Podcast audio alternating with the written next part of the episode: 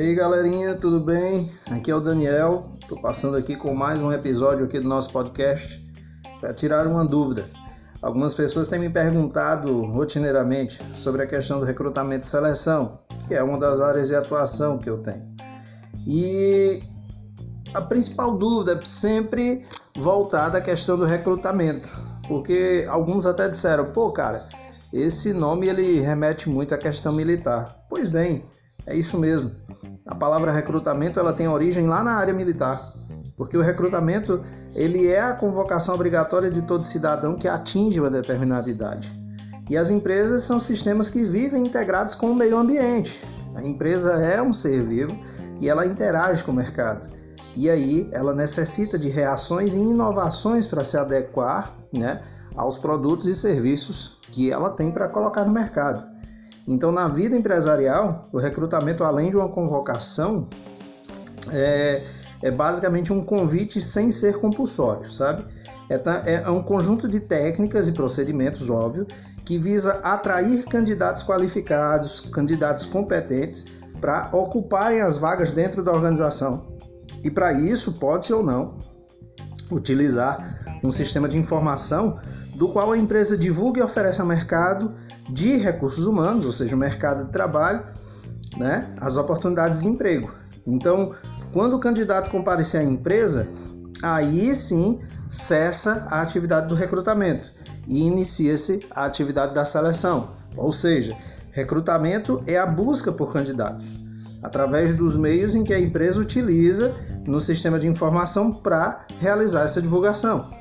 Já a seleção é a escolha dos candidatos mais adequados às oportunidades de trabalho que a empresa ofereceu.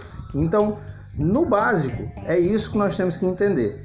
E quando a gente for falar de recrutamento, basicamente a gente tem fases, a gente tem uma série de processos, pequenos processos, para que a gente consiga chegar até uma forma de recrutamento perfeita.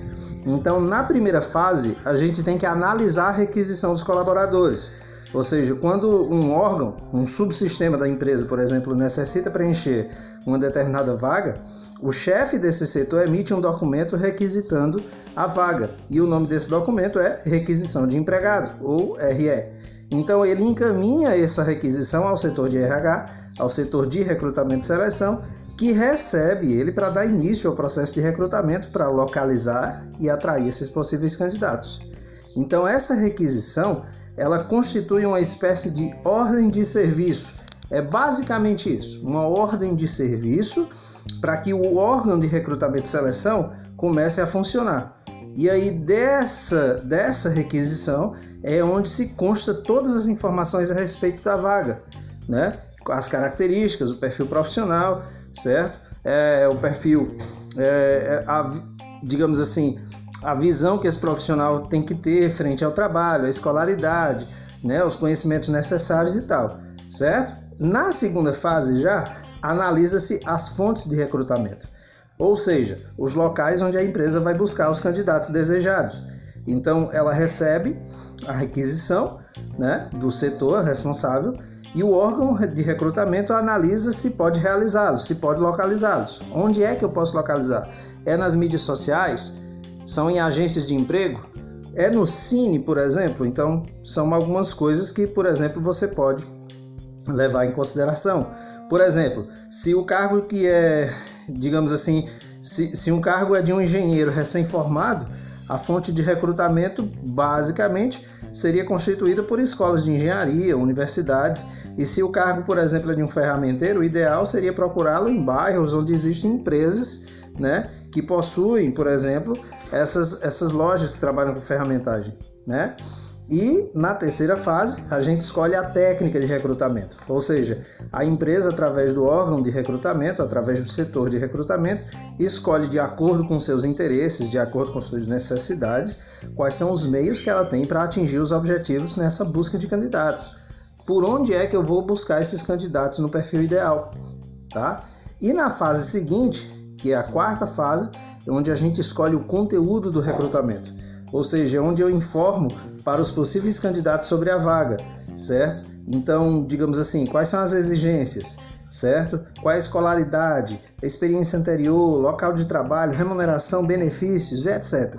E aí o setor de recrutamento ele vai utilizar as, as técnicas, as metodologias necessárias para achar essa galera, para achar esse pessoal, certo? Eu espero que tenha sido nesse pequeno áudio, nesse breve episódio aqui, de uma forma rápida, bem assertiva, bem direta, mas que tenha tirado sim todas as dúvidas a respeito do recrutamento.